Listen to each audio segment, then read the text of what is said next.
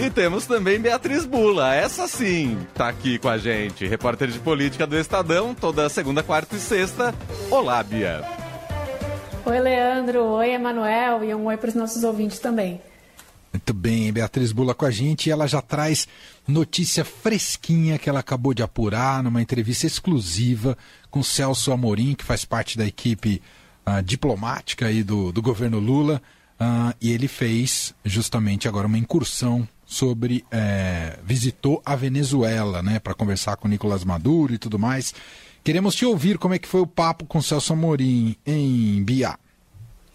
Emanuel, é, ele, como você já falou, ele foi nesta semana para Caracas, né, para se encontrar com o Nicolás Maduro. O governo Lula falou desde antes de ser eleito e aí também desde que tomou posse o novo Itamaraty, sob gestão do Mauro Vieira, que ia retomar relações com a Venezuela, né, que ia reabrir a embaixada do Brasil na Venezuela, que ia dialogar com o Maduro, algo é, que não aconteceu durante o governo Bolsonaro, que foi um governo que é, aderiu à estratégia internacional do momento de exercer uma pressão máxima sobre o regime do Maduro, é, que passava pelo reconhecimento do Juan Guaidó, enfim, entre uma série de outras medidas, é, para tentar ver se havia uma pressão que gerasse aí a queda do Maduro, o que acabou não acontecendo. Então o Lula chega nesse novo momento da política internacional e também com uma visão de mundo e de relacionamento é, com regimes autoritários de esquerda na América Latina bastante diferente.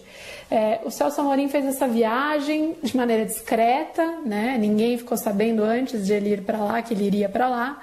É, e aí o que ele diz, né? conversei com ele hoje, é que foi uma uma visita para reabrir esse contato, de fato, mostrar que o Brasil quer contribuir, quer conversar sobre estabilidade política, sobre democracia e sobre novas possibilidades econômicas também para a Venezuela. O que, que isso quer dizer, né? É, e aí eu falei, mas falou de democracia com Maduro, de eleições. Ele falou, olha, eu não fiquei questionando ele, mas ele sabia que eu tinha ido para Caracas e que eu me encontraria também com a oposição e não só com ele. E não criou nenhum empecilho para isso. Então o que o Amorim quer dizer é, é nas conversas está implícito que o Brasil é, defende que haja é, um processo eleitoral no ano que vem e que esse processo eleitoral seja democrático de fato. É, o que, é, dado o cenário na Venezuela dos últimos anos, sob o regime do Maduro, é bem difícil de imaginar ainda, né, Emanuel? Então, eu também conversei com outros diplomatas ali do Itamaraty mais críticos é, ao atual governo, que falam é, que não se deveria considerar o Maduro um interlocutor legítimo e nem considerar que esse processo eleitoral do ano que vem vai ser um processo democrático. Pode vir a ser, mas não há garantias no momento de que seja.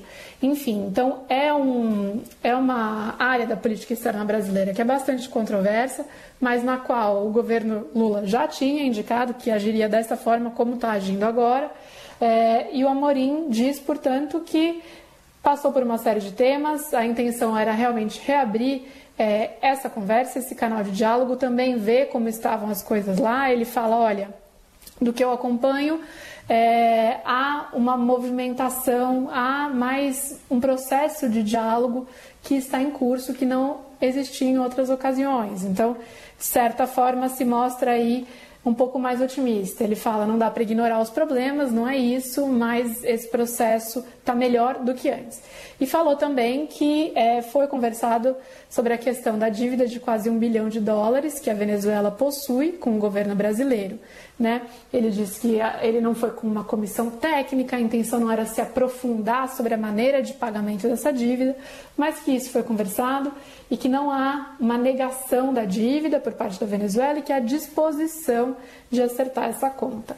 É, agora, como isso vai acontecer, em quais circunstâncias, aí tudo cena dos próximos capítulos, Emanuel. É. É, e lembrando aí que nessa semana né, teve a questão do posicionamento ou não posicionamento do Brasil a respeito é, da Nicarágua no Conselho de Direitos Humanos da ONU.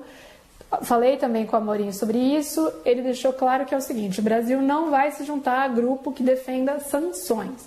Né? A tradição do Brasil é de adotar sanções quando elas são é, aprovadas aí pelo Conselho de Segurança da ONU um colegiado, é, e não aí quando são defendidas por grupos de países ou países unilateralmente. Né?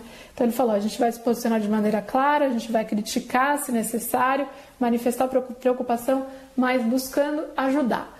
É, enfim, então posicionamentos controversos que geram muito debate aí entre os especialistas é, em relações internacionais, em política externa e que mostram que é, o Itamaraty está de fato sob nova direção e que a orientação mudou, não tem nada parecido com o que era no governo Bolsonaro. É isso. Bom, vamos acompanhar. Já se sabia que seria um vespeiro e agora estamos lidando com ele diretamente, o que não seja necessariamente bom para o Brasil. Uh, segundo tema que você traz para a gente é a preocupação do presidente Lula com a economia, Bia. Pois é, na reunião ministerial que houve hoje, Manuel, acho que ficou bem claro algo que a gente já tinha até comentado aqui e comentamos também no podcast no Poder em Pauta hoje, é, que foi ao ar hoje, aliás, né? É, que a questão da economia, do crescimento da economia é a preocupação número zero né, do governo é, que o governo entende que se não conseguir fazer a economia se movimentar, vai ter problemas.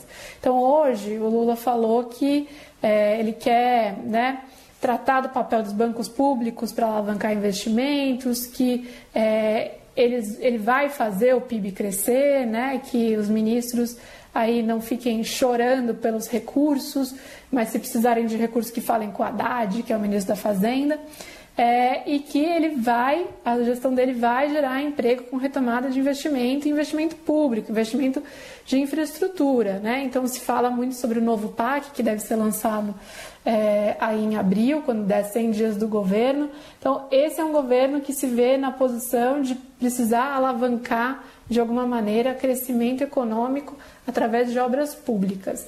É, eu tenho a sensação que esse é um assunto, percebo, que está permeando cada vez mais né, os discursos do Lula, já fazia parte da campanha dele no ano passado, é, ficou aí meio apagado, ofuscado depois de 8 de, de janeiro, é, depois de todo esse embrólio para formar base no Congresso, dificuldades, questão com os ministros, é, os próprios vai e vens da fala do Lula, é, mas se mostra cada vez mais claro para onde que ele quer apontar né, é, esse governo e para onde ele está pedindo quase uma ajuda aí dos seus ministros.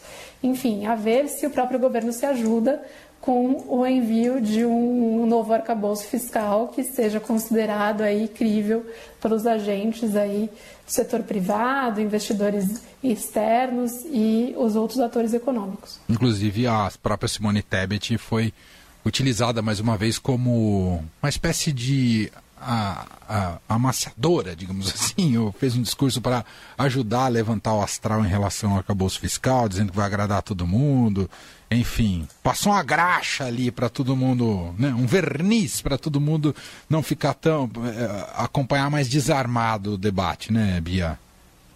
É isso, falou que né, vai agradar todo mundo, é isso, tentando já preparar os ânimos, aliás, tentando colocar panos quentes porque os ânimos não estão muito bons, essa é a verdade. Sim.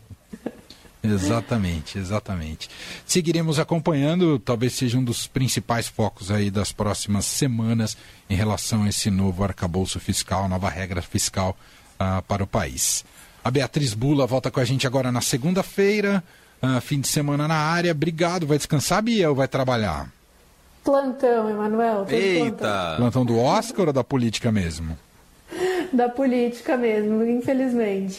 Quem ganha o Oscar? o Oscar? Quem vou ganha? Assistir. Não tenho ainda favorito, Leandro, e não consegui ouvir a primeira hora do programa, que acho que vocês devem ter conversado sobre isso. Falando com Vou ouvir depois para me inteirar. Boa. então tá bom, Bia. Bom plantão para você. Até segunda-feira. Um beijo. Outro. Beijo. Tchau.